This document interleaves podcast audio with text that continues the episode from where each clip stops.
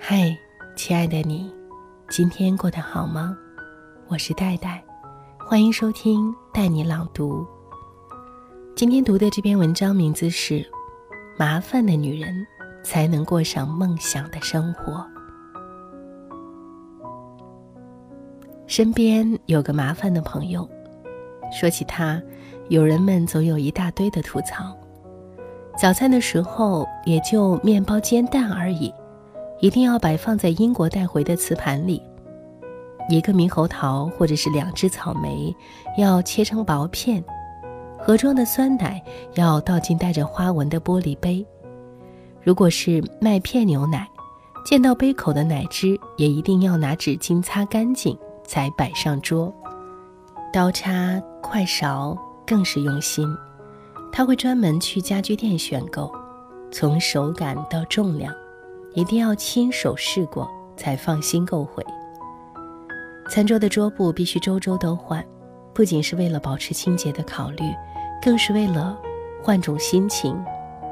不同的花色，不同的质感，让这一顿早餐也变得生动起来。我们就会问他：一顿饭吗？用得着这么麻烦吗？他回敬一脸的惊讶：“怎么会是麻烦呢？难道不是一个很享受的过程吗？”是的，他从不认为这是麻烦，反倒经常跟我们说道理。一家人吃个早餐，烤面包的时候，顺手就能煎几只鸡蛋；水果削皮切好，用不到五分钟；牛奶冲好，端上桌，总共花不到半个小时的时间。有时候我也会早上熬点汤粥，趁着炖在锅里的时间梳洗打扮，等端上桌时，一个美美的早餐就开始了。他在说这一切的时候，脸上的那种光彩让我相信，他是真的很享受这个细节。是啊，能把日子过出花样来，也不失为一种情趣。不知道是不是受他影响，近些年来觉得自己也有日渐变得麻烦的倾向，尤其是关于吃饭这件事。只要是休息的时候，我的家里永远是会定时用餐的。什么时候饿了，什么时候吃，这种事绝对不会发生在我家的餐桌上。定时用餐不仅是健康的生活作息方式，也是给孩子、家人。植入一种亲情的氛围。不论在外有多忙，玩的多疯，到点儿了，该回家吃饭了，团坐在一起，享受美食，聊聊心情，这就是所谓的家。至于做饭这件事，虽然家里也有阿姨帮忙，方便的时候我也会自己做饭菜。一个家庭的太太。不论事业多么成功，她首先是一个妻子，一个母亲，而饭菜是与家人间最好的互动。我享受这种精致饮食端上餐桌，与家人共享的仪式感。在《小王子》这本书里，小王子问狐狸：“仪式是什么？”狐狸说：“它就是使某一天。”与其他日子不同，使某一时刻与其他时刻不同。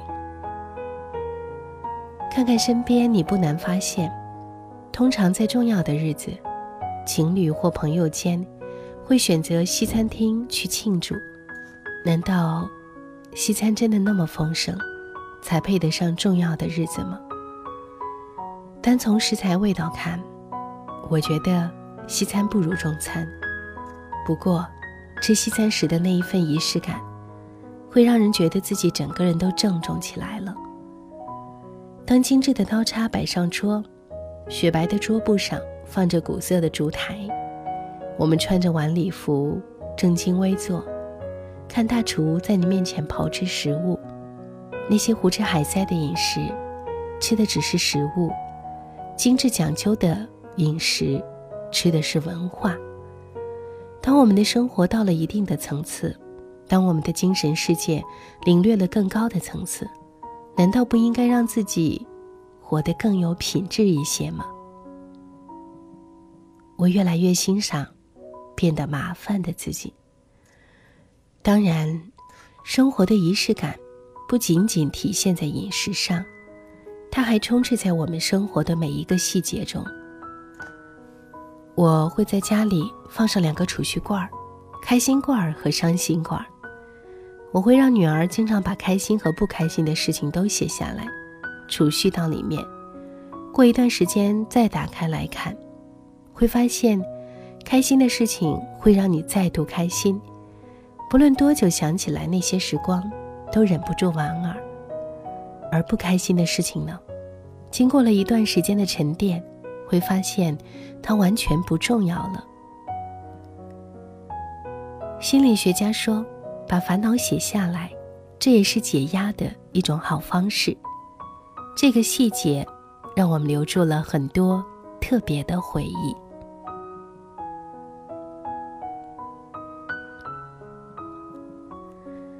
每年的聚会，或者是一年一度重要的聚会时刻，我会问大家同样的问题，像是今年最开心的事儿是什么，明年的愿望是什么。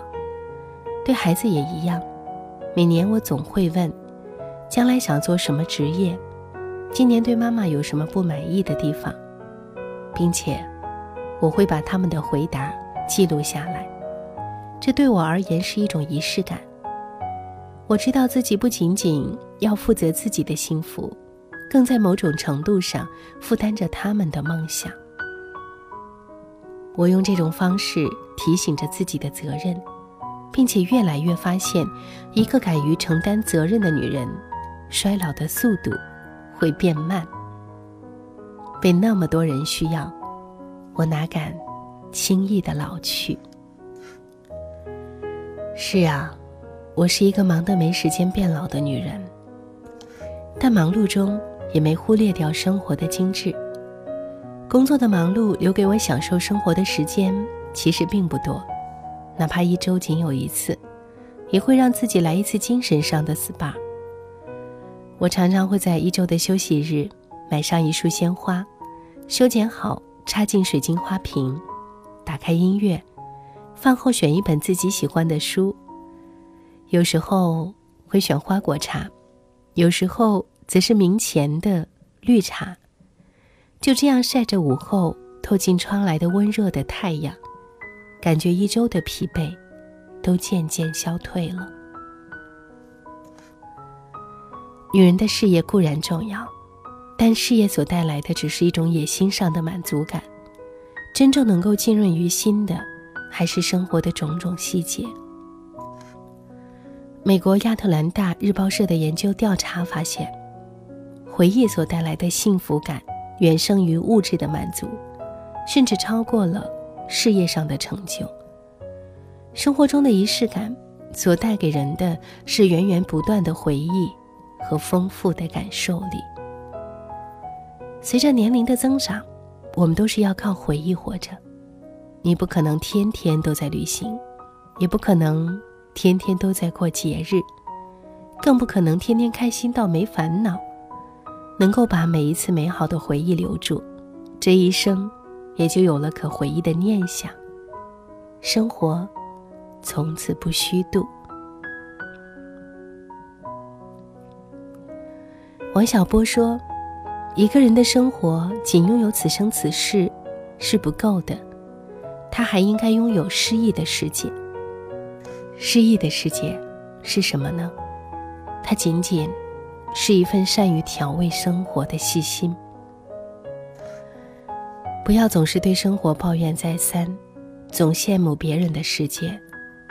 诗意不一定都在远方，只要善于经营，每一天的手边生活都诗意盎然。好了，以上就是今天分享的内容。欢迎你随时到带你朗读的微信公众号找到我。听完今天的文章，有什么样想要分享的，也欢迎随时到我的微信公众号找到我。记得“带”是不可取代的“带”，我在带你朗读，随时等你。听完节目，记得早些入睡，晚安，亲爱的。在忘了多久的以前，有过一首诗。他是这样唱。听。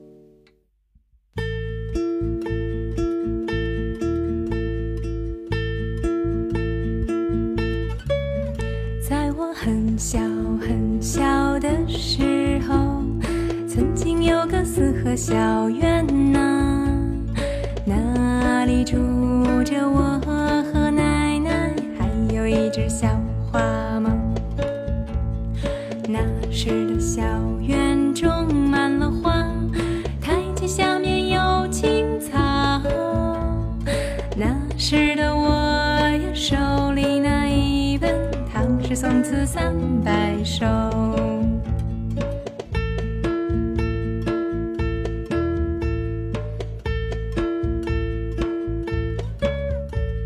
那时的奶奶教我念，白鹅曲项向天歌，等到太阳明亮的时候。还会叫我。